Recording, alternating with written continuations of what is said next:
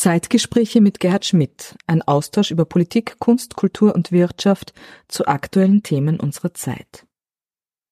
Wir brauchen eine Schule, wir brauchen ein ganzes Bildungssystem, das Menschen bestärkt, zur Teilhabe ermuntert. Da sind wir durchaus auch in einem ganz, ähm, ganz aktuellen, auch wieder politischen Feld. Aber es geht mir darum, dass wir glückliche und starke Menschen brauchen und dass alleine dadurch die Wahrscheinlichkeit sehr groß wird, dass wir ein Miteinander lernen, dass wir uns mehr oder weniger, mehr oder weniger in der Mitte aufhalten, dass wir nicht so sehr in die Extreme abzudriften können.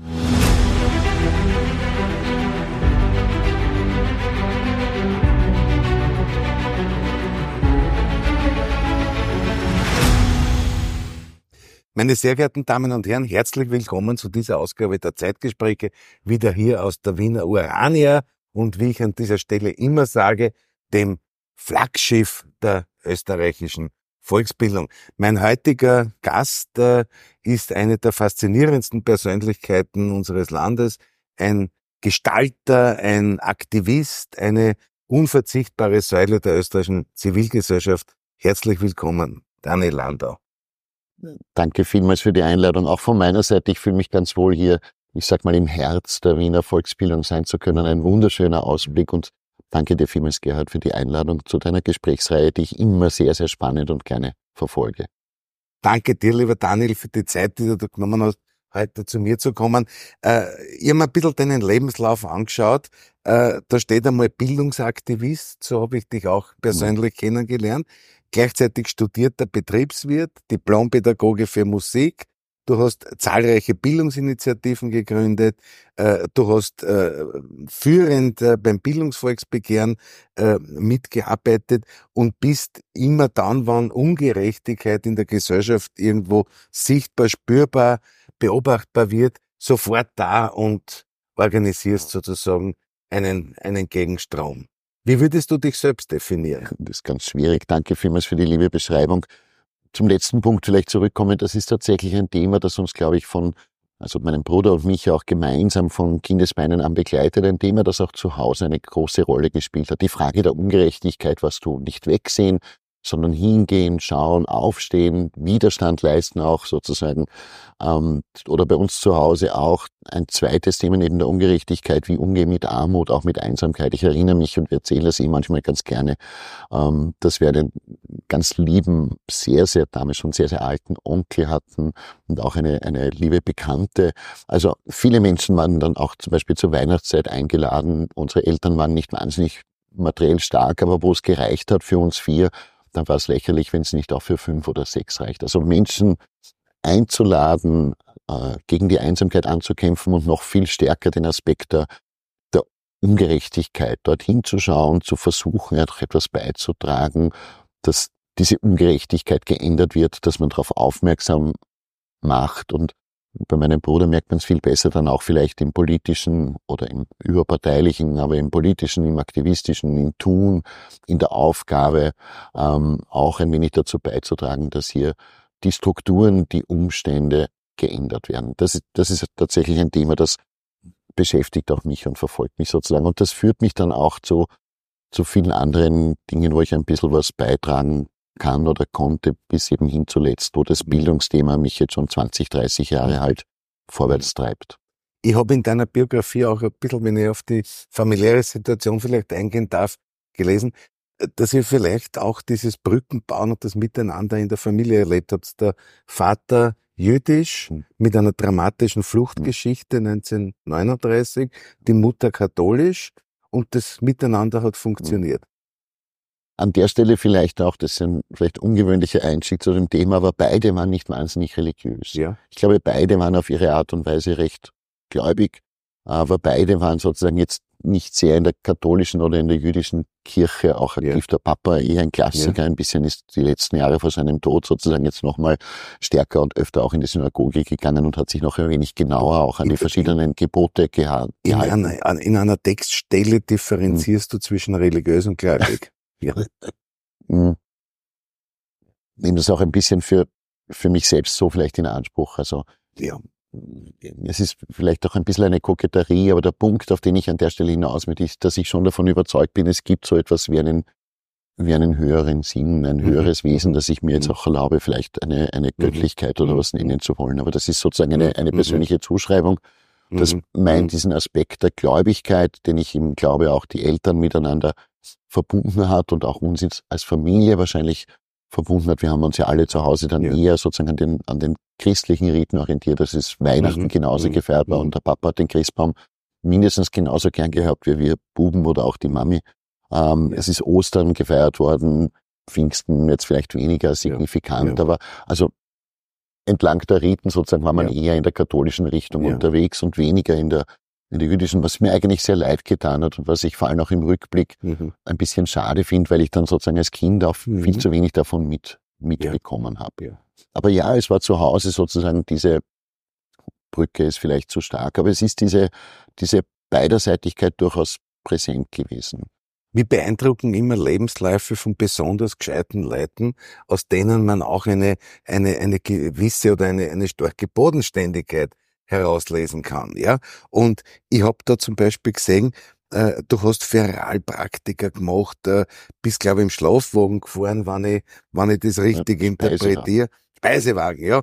Du hast bei der Post äh, äh, gearbeitet, warst bei Versicherung, meiner Vorstellung, hast den Taxiführerschein, warst acht Jahre lang Taxler, äh, äh, Lehrer, ähm, zum Bridge werden wir vielleicht dann noch ein bisschen näher kommen, da hast du auch eine, eine ganz, ganz tolle und viel, viel Energie sozusagen in die, in die Lehrtätigkeit äh, äh, gelegt. Äh, aber auch die Ausbildung zum Betriebswirt. Und da hätten wir als Betriebswirt mhm. hätten wir ja viel tolle äh, berufliche Chancen, aber du hast dann parallel die, die, die Pädagogik dazu entdeckt und äh, eher den Weg der Vermittlung gewählt genau, kommt noch ein Aspekt vorher auch noch dazu oder auch parallel zur Ausbildung auf der Wirtschaftsuni, dass ich ein bisschen Dirigieren auch gemacht habe und Regie geführt. Sehr das ist ein künstlerischer ja. Bereich, aber in der Tat bin ich relativ rasch schon während der Betriebswirtschaftslehre abgebogen von dem klassischen Berufsbild, äh, irgendwie viel Kohle machen zu wollen. Das war mhm, mhm. tatsächlich bei mir mhm, weniger mhm. Thema. Es ist sicher praktisch, viel Geld zu haben,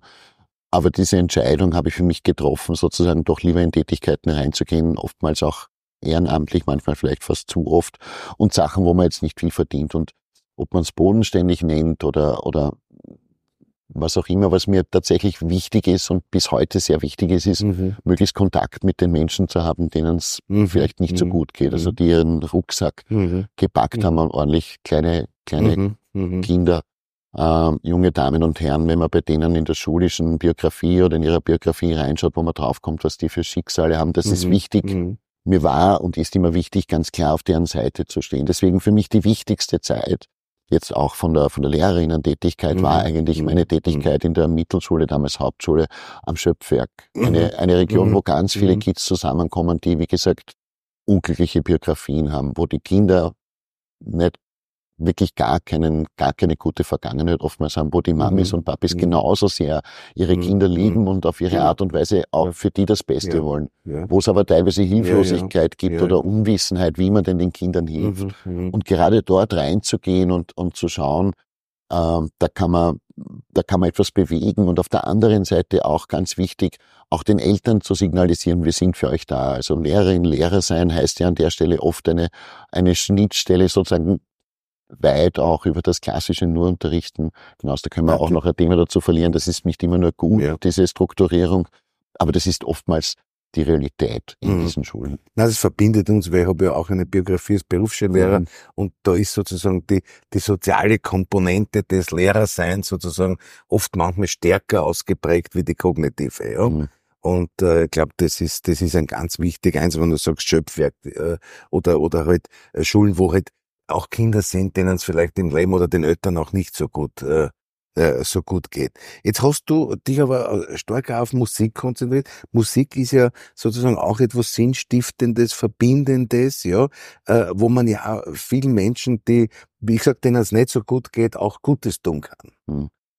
Wenn man da die Zugänge schafft. Ich wollte gerade sagen, noch einmal zum Schöpfwerk zurück. Also meine Fächer, wo ich sozusagen geprüft bin, ursächlich ist ja Musik und Mathematik. Ja. Und im Musikunterricht am Schöpfwerk, das ja. werde ich einfach nie vergessen, wenn man Carmina Burana, die berühmte Eingangsnummer, ja. das O Fortuna, das schon eine gewisse Gewalt und Kraft entfachen mhm. kann und mhm. das Kinder, junge Menschen, Menschen, glaube ich, wenn man sich da offen, offen hingibt, einfach beeindrucken kann und wenn man das versucht, in eine mhm, Bewegungserziehung mhm. umzubauen, also einfach so, dem Fall haben wir einfach einen, habe ich so einen, einen ganz einfachen Schreibtanz, also in drei Gruppen mhm. sozusagen choreografiert, um mit den Kindern diese Musik zu machen. Oder wenn man, wenn man die Frage des Theaterspiels anschaut, wo ich seit vielen, vielen Jahren versuche, proaktiv auch zu unterstützen, dass gerade in den Mittelschulen, auch in den Volksschulen der Stadt, natürlich auch in den Gymnasien, ich will da ja niemanden ausschließen, dass mehr Theaterspiel vermittelt wird, mhm. was das macht mhm. mit den Menschen, mhm. wenn sie lernen, nach vorzutreten, mhm. äh, seine Meinung zu sagen, laut, aber auch zurückzutreten, zuhören zu können, wenn man im Spiel angewiesen ist, mit den eigenen Emotionen umgehen zu lernen. Das kann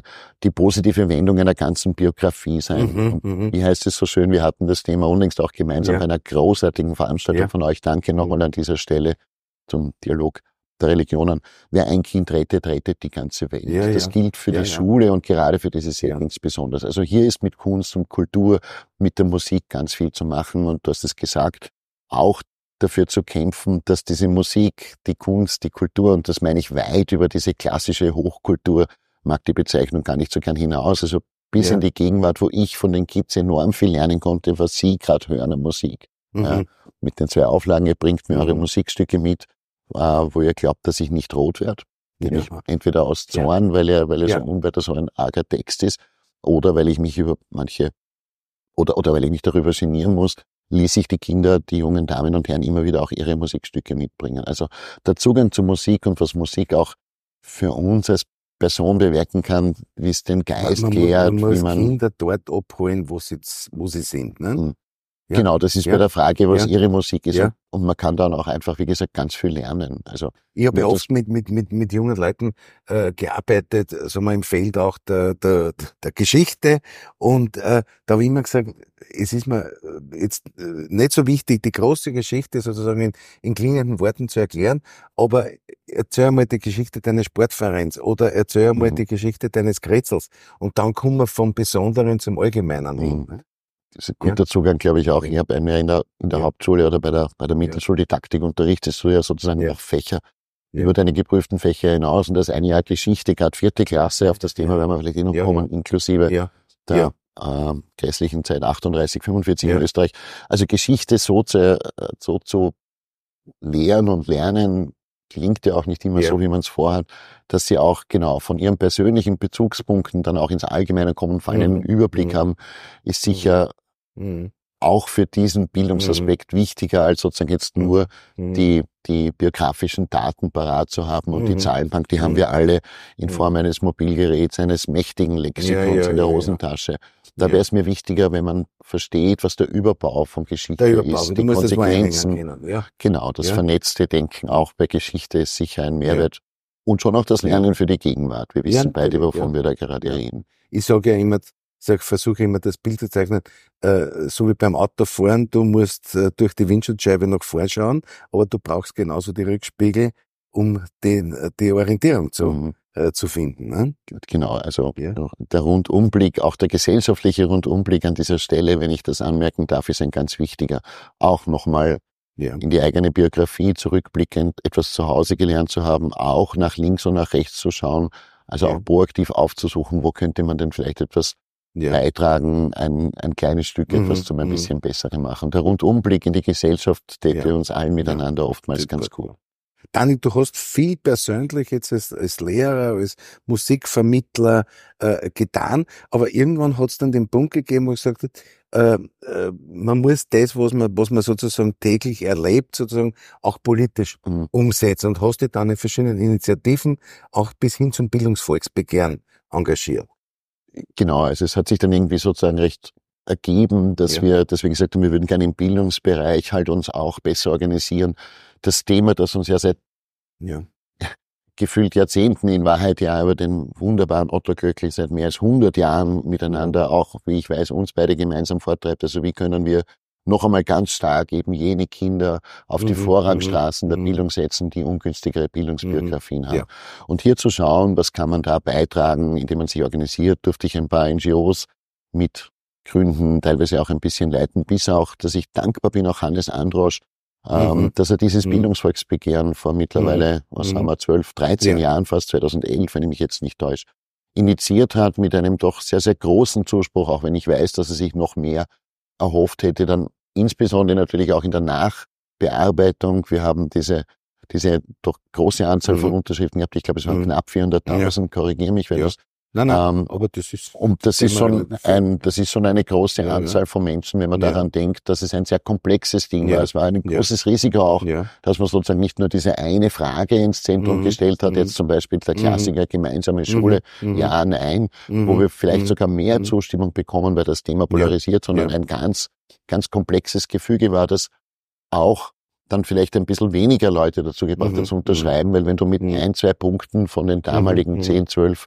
nicht Mhm. einverstanden bist, ja, dann unterschreibst du es nicht. Also das war ein Risiko, wo ich mir gedacht habe, mutig, dass das gegangen ist. Viele waren es, die es getragen haben. Es gab dann auch, wenn ich daran Ja. erinnern darf, drei Halbtage im Parlament, die dem Thema Ja. völlig gewidmet waren. Also auch ein breiter politischer Befasstheitsprozess. Und trotzdem sind wir 12, 13 Jahre danach hier und sagen, also allzu viel von den damaligen Forderungen wurde leider nicht auf den Weg gebracht. Ja. Und das ist, weil in Österreich sozusagen die, ähm, sagen wir mal im Bildungsbereich sozusagen die, äh, die, die, die Player sozusagen äh, irgendwo sozusagen fest verankert Mhm. sind, ja. Ich, ich, ich glaube, es kommen tatsächlich bei der Bildungsfrage zwei, ich möchte fast sagen, dramatische Punkte zusammen. Auf der einen Seite glaube ich, dass es eine individuelle, ganz, ganz große, oftmals leider auch Leidenskomponente in ganz vielen Familien ist, wenn ich das so sagen darf, die Fragen der Schule, vielleicht noch Mhm. weniger im Kindergarten, den ich an dieser Stelle ganz Mhm. besonders erwähnen möchte, Da geht's los. das Fundament der Bildung und hier nicht und nicht und nicht endlich mehr ja. zu investieren, ist ein Verbrechen, möchte ich fast formulieren, bei aller, aller gebotenen Respektsituation. Ähm, beginnt mit dem Kindergarten und dann in den Schulen wissen wir alle, in allen Familien führt das Thema Schulen oft zu Eskalationen, Mhm, also führt zu mhm. individuellen Leidensdruck, Mhm. Leidenssituationen. Wenn ich daran denke, was einer der größten Kollateralschäden der Mhm, trennenden mhm, Schule mhm. sozial ist sie leider Mhm, faktisch mhm. oftmals trennend ist mit neun, zehn Jahren ist, dass im Vorfeld alle Beteiligten Mhm. kämpfen darum, lauter sehr Mhm. gut zu bekommen, denn in einer Ja. wunderbaren Stadt Ja, wie Wien ja. hast du sonst keine Chance, in ein überhaupt öffentliches Gymnasium zu kommen. Das erzeugt Gut, über die enormen Druck. Könnte man viel zu früh. diskutieren, wie gescheit das ist, ja. Aber die in Situation, dass wir hier unter Druck kommen, auch die Kolleginnen und. Kollegen von mir in den Schulen, also die Lehrerinnen, bis natürlich im Zentrum die Kinder und die Erwachsenen, die Mami, Ja. die Papis, die Omis, die Familien, die da ja alle unter der Situation leiden, Ja. auch später. Also ganz Mhm. großer Leidensdruck Mhm. ist da im Bildungssystem. Mhm. Mhm. Und der hängt ganz oft mit einer unglücklichen Struktur zusammen. Ja. Und auf der anderen Seite, und das ist etwas, da versuche ich, so gut ich halt das kann, schon lange entgegenzusteuern, Mhm. ist dieser Leidensdruck sozusagen individualisiert. Wir haben ein Mhm. bisschen die Fähigkeit verloren, Mhm. solidarisch auch auf das Kind der Nachbarin Mhm. zu achten. Ja. Das heißt, Ja. die Frau Meier, Ja. Entschuldigung, der ist eigentlich wichtig, ob ihre Tochter ein, eine gescheite Lateinlehrerin hat oder nicht. Und Ja, wenn das ja, sozusagen ja, nicht passt, dann regt man sich erst nicht Naja, darüber Aber auf. der Druck baut sich auf durch Messverfahren. Nicht? Wir messen PISA und so weiter. Wir schauen uns die Mhm. kognitiven Fähigkeiten an, aber die affektiven Fähigkeiten äh, sind nicht irgendwie in einem Beurteilungssystem inkludiert. Ne? Du hast ganz recht, wenn man an sich das Bildungssystem im großen Kanon, und ich würde wirklich sagen, neu errichten muss, dann müssten Mhm. wir ja endlich einmal die Frage stellen, was wollen wir denn, dass unsere Kinder, dass unsere jungen Damen und Herren mit an den Schnittstellen von mir aus, also mit Mhm, sechs, mit mhm, zehn, mit 14, 15, aktuelles Ende der Unterrichtspflicht, Mhm. dass sie gefühlt haben, dass sie wissen, dass sie Mhm. beherrscht haben und da Mhm. einen ganz breiten Konsens Mhm. herzustellen und Mhm. erst dann die Mhm. Frage, wie erreicht man das, wie kann man das auch sozusagen Mhm. mit Rückmeldung, mit Feedback, Mhm. Prüfungen, Mhm. Noten, die braucht's ja. Du brauchst ein Feedback beim Lernen ganz Ja, ja, dringend, ja, absolut. aber es Ja. muss eben nicht in Ja. den Ziffern 1 bis 15, da Es könnten wir uns jetzt ja. Ja. könnten wir verbreiten. Aber Ja, es geht vor allem um Kompetenzen. Ne? Genau, es geht Ja. darum, wie kannst du, wie kannst du dein Leben besser Ja. meistern? Und Ja. in zweierlei Sicht ist das wichtig für deine individuelle Zukunft. Wie kannst du deine Stärken mit Ja. Hilfe der Schule auch gemeinsam entdecken? Wie kannst du da ins Glühen kommen? Wir brauchen Menschen, die für Themen begeistert sind, Ja, ja. die für ihre Themen glühen und dann sicher auch beruflich sind, also individuell und als Gesellschaft im Ganzen. Das ist ein Thema. Wollte es noch sagen, was die Schwierigkeit aber in der Bildungspolitik, glaube ich, aus meiner bescheidenen Bewertung heraus sind. Wir haben diesen individuellen Druck, aber er führt nicht dazu, dass wir systemisch großes Ja. Interesse an der Ja. Bildungspolitik haben. Also Ja. wir, die auch mit oder mit einer Partei oder mit mehreren Parteien in meinem Fall zu tun hatten, intensiv auch ein bisschen Brücken bauen von meiner Seite. Wir wissen das ja ganz genau, dass in den Parteien Bildungspolitik eine ganz große ja. Rolle ist. Aber, ja. um das auch kritisch anzumerken, sie ist oftmals eine, die nach vor ins Schaufenster ja, gestellt wurde und jetzt auch bei ganz kritisch Rot-Grün teilweise nicht immer dann auch mit entsprechender Vehemenz ins Ziel gegen und da unter anderem auch die Volkspartei, die da einfach eine andere Position mhm. hat, die mhm. vielleicht mehr für die Begüterten kämpft und mhm. jene, die eh mhm. schon, die es eh schon leichter haben und wir aber sagen, nein, wir brauchen im Gegenteil eine Schule, die kompensiert, die auch den Begüterten, wenn ich das jetzt nochmal so ja, sagen darf, ja, natürlich ja. wunderbare Bildung ermöglicht, aber einen starken Schwerpunkt auf jene setzt, die es schwieriger hatten. Also hier ringt eine Nation. Und der letzte ja. Punkt, dann höre ich schon auf. Ich habe eh gesagt, ich kann ganz lang reden. Ja, das freut mich, ähm, ja. Der, der letzte Punkt. Die Bildungspolitik wird oftmals auch missbraucht, wenn ich das mhm. so salopp mhm. sagen darf, und wird bewusst auch dazu genommen, dass sich die Parteien davon ganz bewusst trennen können. Also fast ein bisschen im Justament mhm, mhm, mhm versucht sozusagen die klassischen beiden ehemals großen Parteien hier gegeneinander zu sein und dann spicken die anderen halt auch noch ein bisschen bei den Themen rein. Sie wird missbraucht um sich voneinander abzugrenzen, teilweise auch missbraucht, um sich Pöstchen zu schaffen ja. in den ja. Volksschulen oder Hauptschulen oder Gymnasien in Niederösterreich. Wien war das mhm. früher ja leider auch ein bisschen politisch. Mhm. Ich glaube, da sind wir mhm. besser heutzutage unterwegs. Statt dass wir, und das wäre der wichtigste Appell von mir seit vielen Jahrzehnten in der Bildungspolitik, dass wir uns breit partei- und gesellschaftsübergreifend zusammensetzen und sagen, wie die das in Skandinavien in den 1970er Jahren geschafft haben. Bildung ist so ein immanent wichtiges Thema für uns alle. Individuell habe ich es gesagt, aber auch für uns alle als Gesellschaft. Das ist eine der entscheidenden, wenn nicht in Summe mhm. sogar vielleicht die mhm. entscheidendste Zukunftsfrage, denn sie wirkt sich auf Umweltverhalten, auf ganz viele andere zentrale Themen aus. Die ist uns so wichtig, dass wir uns einigen, parteiübergreifend das Gemeinsame suchen und diese politischen Trennungen, die damit betrieben werden, oftmals hintanstellen. Das mhm. muss uns mhm. die Zukunft wert sein. Ich werde auch nicht müde werden, das weiter ja ja, da weiter zu bitteln, zu betteln, zu drohen, zu schreien, ich zu fordern, ja. zu unterstützen und auch versuchen, eben das bisschen beizutragen, was ich beitragen kann vielleicht. Ja. Das ist ein Methoden-Multimix und das ist gut mhm. so.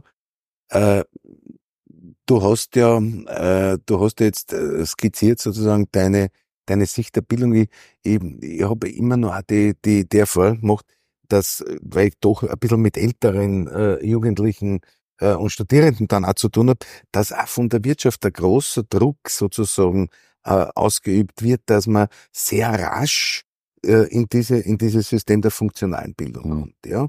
Und dem gegenüber steht sozusagen ein ein auch von mir vertretenes humanistisches Bildungsideal, sagt einmal, es muss einmal primär Bildung der Bildung wegen mhm. sein, ja, mit all diesen sozialen Faktoren, äh, die du angesprochen hast.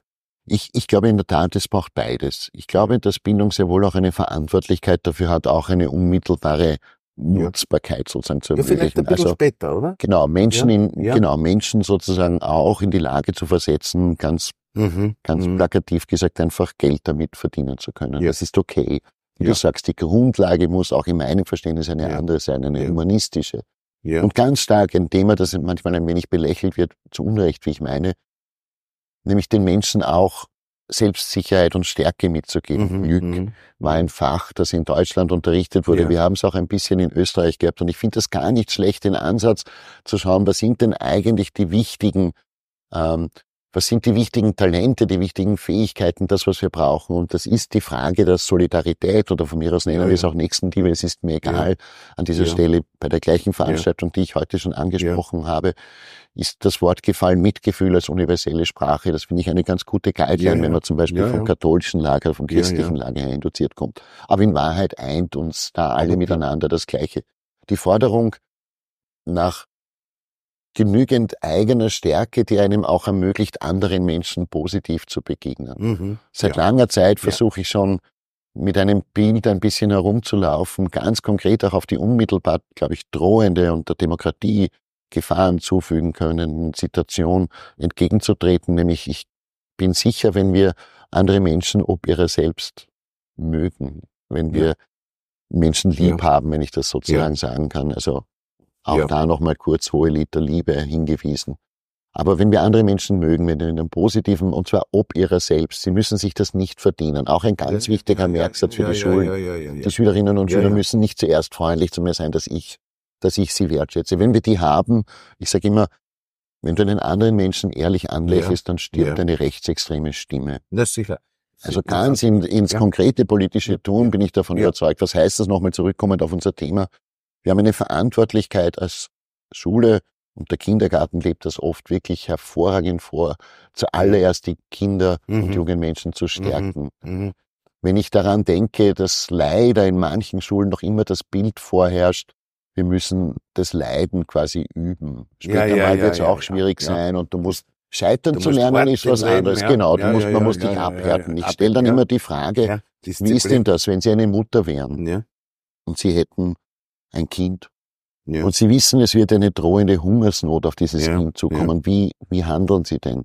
Mhm. Lassen Sie dieses Kind Hungern üben tatsächlich? Mhm. Oder machen Sie es Mhm. nicht so, dass Sie dieses Kind Mhm. anfüttern Mhm. im guten Sinne? Mhm. Also, dass Sie schauen, dass dieses Mhm. Kind wirklich genug Reserven hat, um diese Mhm. schwierige Mhm. Zeit zu überstehen. Und Mhm. genau so ist mein Bild von Mhm. Schule. Wir brauchen eine Schule, wir brauchen ein ganzes Bildungssystem, das Menschen bestärkt, Mhm. Zur Teilhabe ermuntert. Da sind wir durchaus auch in einem ganz, ähm, ganz aktuellen, auch wieder politischen Feld. Aber es geht mir darum, dass wir glückliche und starke Menschen brauchen und dass alleine dadurch die Wahrscheinlichkeit sehr groß wird, dass wir ein Miteinander lernen, dass wir uns mehr oder weniger, mehr oder weniger in der Mitte aufhalten, dass wir nicht so sehr in die Extreme abzudriften können. Das ist vor allem eine Botschaft auch für junge Menschen, die überlegen, in den Lehrberuf einzusteigen. Ich glaube, die, die, die, die wichtigste Voraussetzung, die alle, vor allen methodischen und kognitiven Fähigkeiten ist, äh, man muss Kinder gern haben oder man muss mit Kindern gerne arbeiten wollen. Genau. Ja, und da ist unser Ausbildung, das kennt man lange über unser Ausbildungssystem, äh, es muss diese, die Beantwortung dieser Frage muss am Beginn der Ausbildung ermöglicht werden und nicht am Ende, dass man sagt, jetzt habe ich vier Jahre studiert, jetzt komme ich drauf, ich stehe gar nicht gerne in einer Mhm. Klasse, aber jetzt muss ich das durchdrucken, weil sonst waren die vier Jahre umsonst gewesen. Ne? Genau, wer immer Ja. schon in einer Schule war, Ja. ist draufgekommen, Ja. leider nicht alle. Menschen arbeiten scheinbar auch gerne mit jungen Menschen. Und wenn du sagst, das ist eine, das ist eine Conditio sine qua non. Wir müssen gerne mit Menschen arbeiten, denn wir haben als Lehrerinnen und als Lehrer eine fast Hauptverantwortlichkeit und das dürfen wir auch nicht übersehen. Wir sind verantwortlich für die Beziehungsebene Ja, ja, in der ja, Klasse. Das kann nicht die Verantwortung, ich habe schon vorher erwähnt, der. Kinder sein, sozusagen für eine gute Arbeitsbeziehung miteinander umzugehen. Das ist auch nicht damit zu verwechseln, also man soll, man soll das professionell sehen, aber sozusagen für die, für die Ebene und immer auch dafür zu sorgen, dass ich auf Augenhöhe mit meinen Schülerinnen und Schülern bin. Und auch da ist die Unterscheidung zu treffen. Es wird ja dem Linken unter Anführungszeichen oftmals, und das sieht gerade im Bildungskontext, man wäre zu mild und man würde alles durchgehen lassen und man würde eh nicht darauf achten und Mhm, diese mhm, Laissez-faire-Haltung mhm, der 60er, 70er Jahre oder wie auch immer und quasi eh nichts machen. mhm, Das Gegenteil ist der Mhm. Fall. Das ist ein Mhm. durchaus anstrengender Prozess, Mhm. sozusagen Mhm. auch die, die Mhm. Kinder so Mhm. zu aktivieren, ohne sie eben in, Ja. in zu rigide, Ja, ähm, zu Ja. rigide Schichten einzuteilen und zu, zu rigide Muster vorzugeben. ja. Aber wir haben die Verantwortlichkeit, ähm, eine gute Unterscheidung zu treffen. Prinzipiell Mhm, mhm. muss man gerne, Mhm. du hast es gesagt, mit jungen Menschen arbeiten. Man muss sie Das Lehrer, Ärzte, Politiker. Genau, und und so gerade aus dieser Verantwortung und in der Ja. Arbeit mit jungen Menschen sehe ich da halt noch eine besonders große Verantwortung, Mhm, gerne mhm. mit Menschen arbeiten zu wollen. Und gerade aus dieser Mhm. Verantwortung heraus müssen wir dann oftmals auch Grenzen setzen. Mhm. Weil wir sie mögen, müssen wir sie sozusagen in den Allerhärtesten Natürlich, treten und dazu bringen, natürlich. auch möglichst viel Natürlich. aus ihren Ja, Talenten rauszuholen. Aber wir Ja. müssen sie zuallererst einmal dabei Ja. unterstützen, die zu entdecken. Ja, Wenn ich nochmal an manche Ja. Schulsettings denke, dann haben wir Kinder, ja. die haben über Jahrzehnte, nein, Jahrzehnte ist falsch, aber die haben über viele Jahre hinweg immer nur gehört, das kannst du nicht und dazu bist du zu blöd und das hast Ja, du, ja, warum ja, hast du das wieder falsch gemacht? Das ist ein falscher Zugang. Wir müssen ja. gerade die jungen Menschen äh, dabei unterstützen, ihre Stärken zu finden, das auch immer wieder hervorholen, weil erst das ermöglicht uns, da ticken wir ja nicht anders. Ja. Erst wenn wir wissen, wir können was, Ja. dann Ja, trauen wir uns dann auch zu den das, Feldern, ja. wo wir es vielleicht Ja. noch nicht können Ja. und wollen uns auch da verbessern. Das ist ganz, ganz Mein, wichtig. mein, mein lieber Freund Kurt Scholz, ja, auch ein großer Bildungsaktivist, der sagt immer, woran erinnerst du dich, wenn du an deine Schulzeit denkst? Ne? Und wir erinnern uns nicht an die, an die 27. Lateinstunde in der siebten Klasse, bei allem Respekt, ja.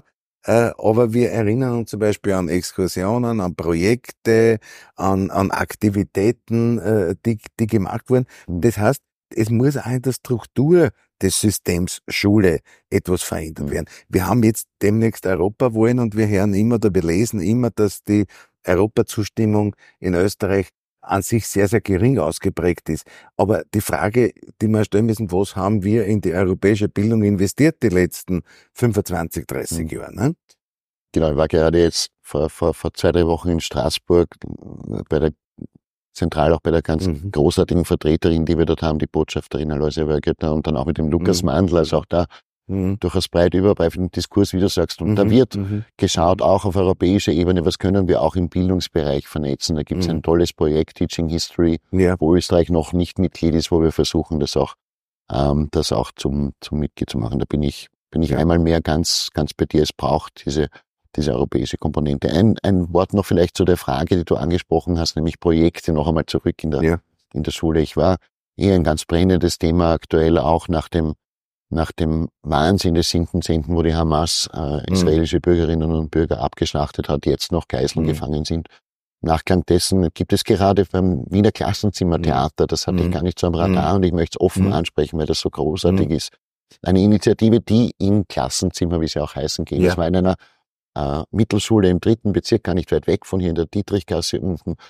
Großartige Schülerinnen und Schüler, ich möchte es wirklich sagen, ja. in einer vierten. Klasse, oftmals hat ja, man ja das ja. Bild Mittelschule Wien und dann womöglich noch eine heikle Ebene, puh, das ist aber schwierig.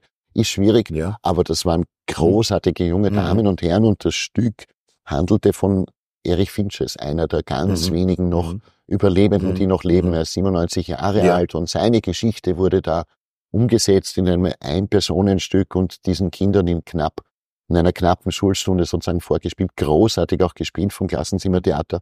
Weißt du, das ist genau das, da bleibt ihnen der Geschichtsunterricht ja. auch hängen. Also hier ja. auch zu nutzen, die Möglichkeiten, ja. die uns die Schule ja bietet, wo man auch Danke sagen muss, auch, auch den Strukturen Danke der Bildungsdirektion, die dieses Theater unterstützt. Verbunden übrigens auch mit der Hoffnung, dass dieses Theater auch nächstes Jahr dann noch finanziert wird. Der würde ich auch versuchen, vielleicht ein bisschen unterstützen zu können. Also Aber diese Projekte sind wichtig. Das sind die einprägenden Erinnerungen ja. für die Schülerinnen und Schüler. Und wir als Schule, als Gesellschaft haben die Verantwortlichkeit, diese Schülerinnen und Schüler auch zu erreichen. Das ist, es ist oft wichtig, dass man, äh, dass man an, anhand von persönlichen Darstellungen, mhm. Biografien äh, die Zusammenhänge erklärt. Ne? Also wir haben in den glaube 70er oder 80er Jahren trotz diese Fernsehserie Holocaust mhm. gegeben. Ja, ich habe das damals selber nicht so direkt miterlebt, weil ich auch nicht so viel gefernseht habe, beziehungsweise weil ich in anderer Hinsicht sozusagen mit dem Thema mich befasst hat. Aber wir haben viele Untersuchungen gelesen, die gesagt, diese Fernsehserie, wo ein persönliches Schicksal oder Schicksale thematisiert wurden, hat in der Aufklärung der Bevölkerung, zumindest in Mitteleuropa, einen gewaltigen Schub geleistet. Mhm. Ne? In einer Zeit, wo die, die Kriegsgeneration noch nicht sehr viel zu dem Thema geredet hat. Ja? Keine Frage. Ja. Also, beziehungsweise auch dann die, die großartige, großartige Umstände. Wir hatten auch das Glück, dass dass Überlebende manchmal bei uns in der, in der Schopenhauerstraße dann waren, ja. die jetzt eben leider dahinsterben und auch verbunden mit der Frage, ja. wie könnten wir das fortführen? Denn die persönliche Begegnung, davon bin ich sowieso überzeugt, das gilt auch bei dem Thema Kampf gegen Antisemitismus, Kampf auch gegen antimuslimischen Rassismus, den gibt's ja auch.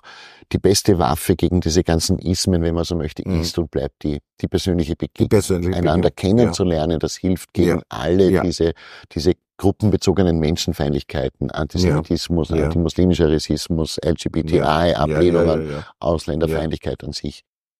In der Begegnung, in der Erfahrung, dass der, dass der individuelle Mensch gut oder schlecht ist und nicht die Gruppe der Menschen gut oder schlecht sind. Also in der unbedingten Notwendigkeit doch zu unterscheiden, ja. Ja. ob es sich um eine Gruppe einer, einer Nation ja. handelt, einer Religion, einer Kultur oder um das individuelle Verhalten eines Menschen. Auch das ist ein Bildungsaspekt, den man gerne an alle weitergeben soll. Ich mache mir überhaupt, das muss ich jetzt auch noch hier, hier im guten Gespräch bei dir angemerkt haben, ich mache mir kaum Sorgen um die Jugend. Ich mache mir ja. kaum Sorgen, ich mache mir für sie Sorgen, denn sie wurden oftmals ja. vernachlässigt. Ja. Wenn ich an die Covid-Zeit erinnere, sie haben Rücksicht genommen.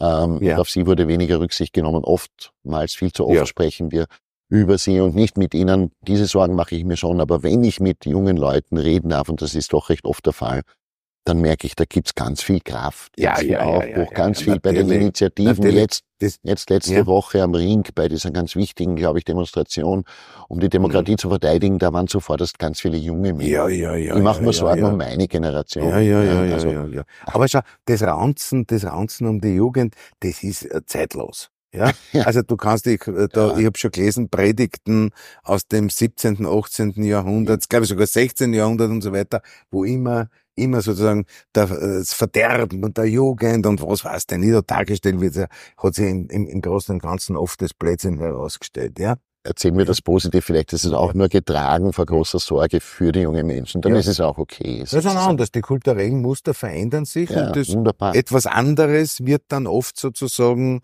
als, als negativ wahrgenommen. Ja, aber das muss man, das muss unsere Aufgabe sein, das in eine positive Richtung zu bringen. Und das magst du. Du bist ein, ein, ein, ein stadtbekannter Vernetzer.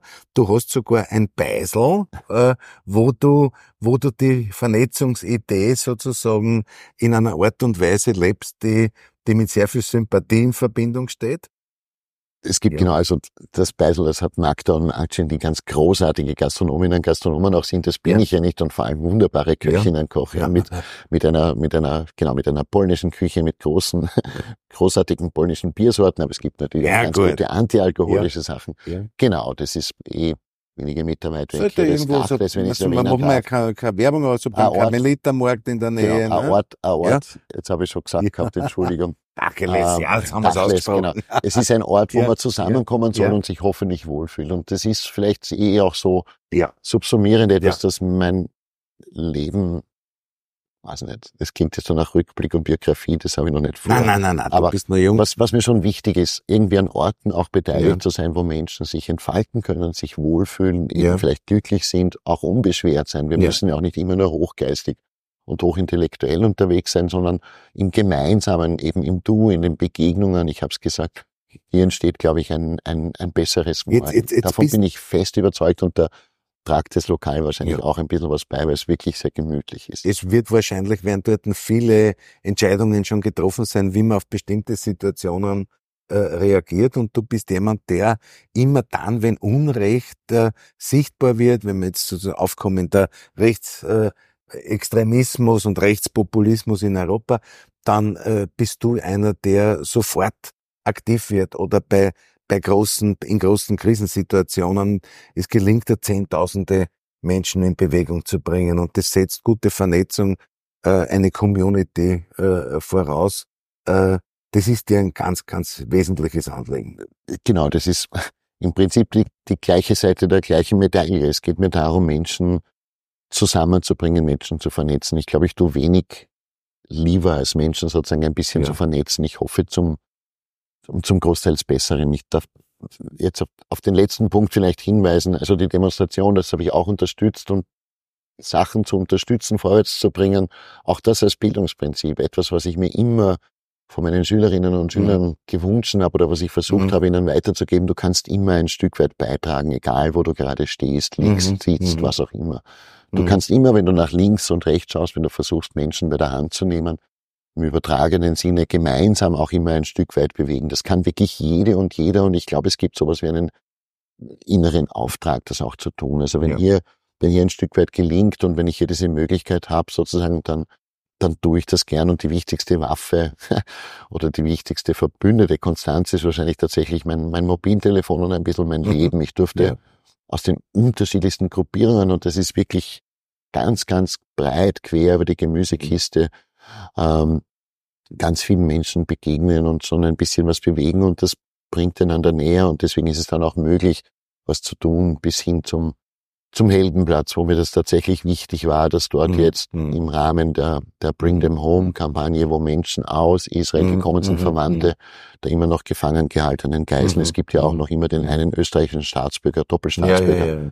der auch noch in, in, von, in Ja. Geiselhaft sozusagen Ja. ist, ähm, zusammenkommen, damit etwas passiert, was, was mir ganz persönlich auch wichtig war. Ich wollte so gern haben, dass die, dass die israelische Bundeshymne gerade Mhm. am Heldenplatz einmal live Mhm. gesungen wird Mhm. und ich bin Mhm. Ihnen so dankbar, mhm. dass dies möglich wurde, dankbar auch den Botschafter und vielen, die das unterstützt denn ist das, das ist schon wichtig, auch wenn ich hier in den letzten zwei, drei Jahren ein bisschen was beitragen durfte und konnte und dafür eigentlich auch sehr dankbar bin, das geht auch nie allein. Ja. ja das große Konzert anlässlich ähm, der Ukraine-Besetzung, wo wir versucht haben, für Kinder in Live-Acts mit, mit Wandern, mit, wenn man sich was einfach Geld aufzutreiben. Mhm, mhm das mhm. wäre nicht gegangen, mhm. wenn nicht ganz viele Menschen sofort unterstützt haben. Und hier etwas beizutragen, dass wir zeigen, ja, wir wollen gemeinsam nebeneinander, miteinander, solidarisch, Nächstenliebe,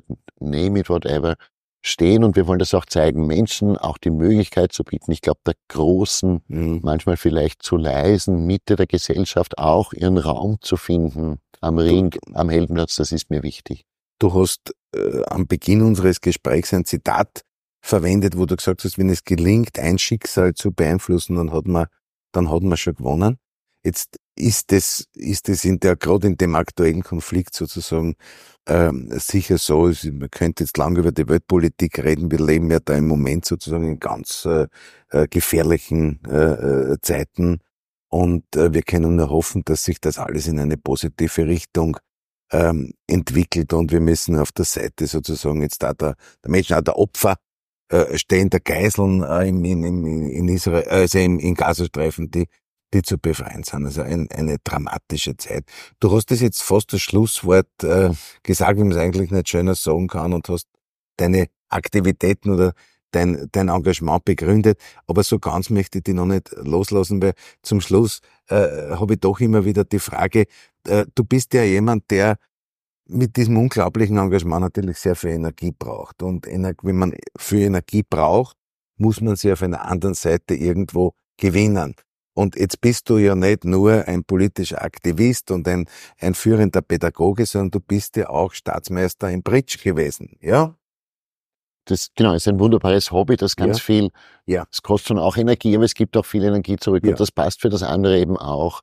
Diese ja. ganzen Aktivitäten, die geben mir enorm viel Kraft. Also wenn hier etwas ein Stück weit gelingt und es gelingt ja auch bei Weitem nicht alles und dafür braucht man dann sozusagen auch noch extra Energie, wenn hier etwas gelingt, wenn morgen vielleicht ein kleines Steinchen anders liegt, dann gibt es Energie. Und beim Bridge ist einfach, das ist einfach großartig, ein bisschen die grauen Zellen in Schwung halten zu können und auch diese, die, Komponente des Spiels. Genau, das ist ja an und für sich, vor allem im Wettbewerbbereich, ist es sozusagen kein Glücksspiel. Es ist ja auch ein Sport ja. in Wahrheit. Ja. Gerade in Wien ist ja. ja auch ein Sport österreichweit. Ja. Bringen wir drum, in vielen Ländern gibt's da auch ja. ähm, Wettbewerbe, wo tausende Kinder in Israel etwa, zum Beispiel ja. gibt es jedes Jahr einen Wettbewerb, ja. da durfte ich zwei, dreimal schon dabei sein, ein bisschen unterstützen, wo dann weit über 2000 ähm, Kinder, Schülerinnen und Schüler auch teilnehmen. Also da wird landesweit Bridge gespielt, dass es nur so eine Freude ist.